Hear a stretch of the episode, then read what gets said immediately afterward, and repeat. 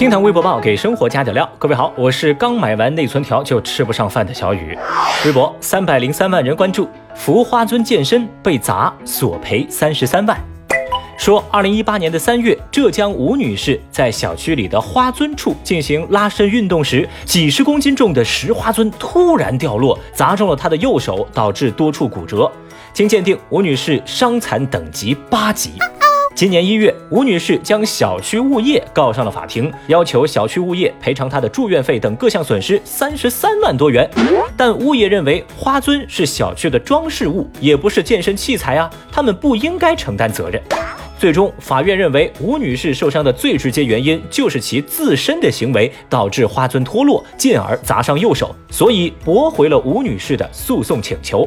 这结局可以说是大快人心，很多网友都表示，这种情况本来就是业主自己作死，这次肯定站边物业哦。甚至有的人主张物业该反过来起诉吴女士，起诉她破坏公物。哼，小雨我就发现呐，发生这次意外，吴女士伤到的好像不只是手哎，好像她的脑子跟良心也受到了影响了哟。Oh no！讲道理，如果不是地心引力，这花尊又怎么会砸到人呢？小雨建议吴女士直接起诉地球，太厉害啦！微博二百八十八万人关注，物管和业主吵架，突然腾空摔地。最近这段时间，业主跟物业发生纠纷的事儿那还真不少。这不在广西南宁啊，有一名业主跟物业员工在小区里的走廊发生了争吵，两个人唇枪舌剑，互不相让。这时候呢，业主气势汹汹地朝着物业的员工走来，眼看这场骂战即将升级为肢体冲突，这物业员工的反应则是让人大跌眼镜啊！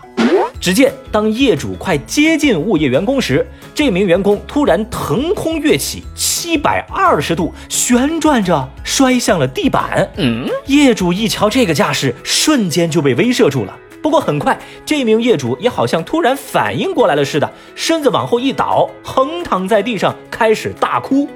那这一幕啊，全程都被走廊上的摄像头给记录了下来。随后，当地派出所介入，警方在看过监控之后，也认定双方没有斗殴，起因就是一点小纠纷，甚至连肢体都没有接触。喂，你怎么看出这招来的？微博网友们在看过了这场大型互相碰瓷儿现场之后，也是感慨万千呐。有人说这俩人都是练家子，有人调侃二人的演技完爆流量演员。看到大家这么说呢，小雨我就不同意了。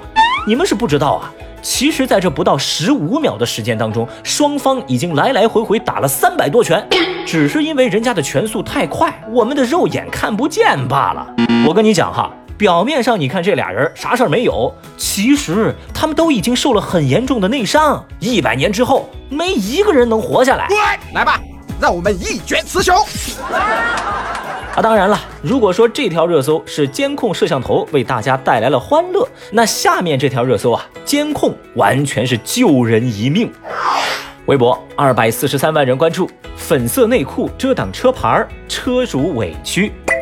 说十五号，浙江绍兴有人报警称，在路面上发现一辆正在行驶的红色 SUV，用一条粉红色的内裤遮挡住了车辆后方的号牌。接警之后，交警立即就找到了车主，而车主轩先生的第一反应那就是懵啊！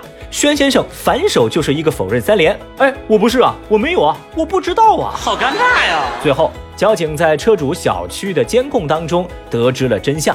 监控显示，前一天轩先生在停好车辆之后，一条粉色内裤连着衣架被风吹落，掉到了轩先生的车顶上。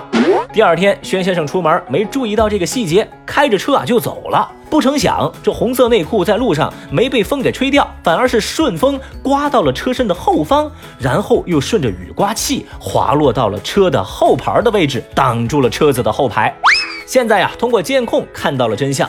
人家人是正经人，车也是正经车，呃，就是这内裤吧，有点一言难尽。我太难了。那小雨我就寻思哈，得亏这个监控是救了轩先生一命啊。这粉色内裤要是被他老婆先发现，那轩先生可就完了呀。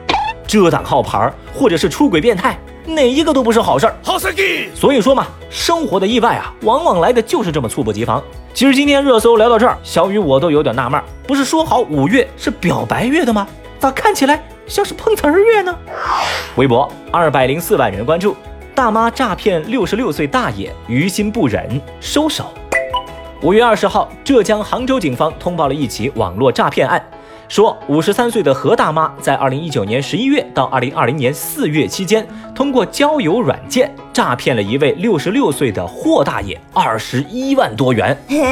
据了解，何大妈在这个社交软件上，一人分饰多角儿，假扮了好几个身份，跟这个霍大爷交流互动。在骗取了霍大爷的信任之后，他就以看病啊、交学费等为理由，骗霍大爷给自个儿打钱。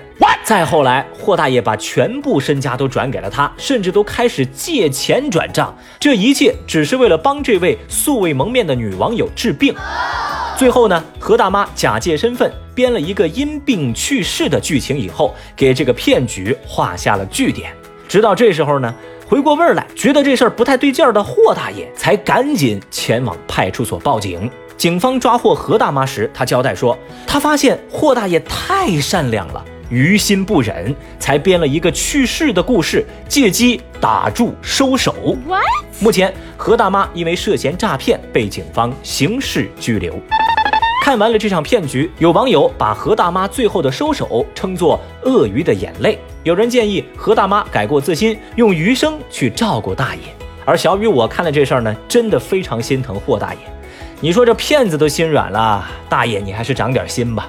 那说句不好听的啊。在网络世界的人际交往，就该保持一个原则，那就是没见面就要你打钱的都是骗子，没见面就给人打钱的那都是傻子。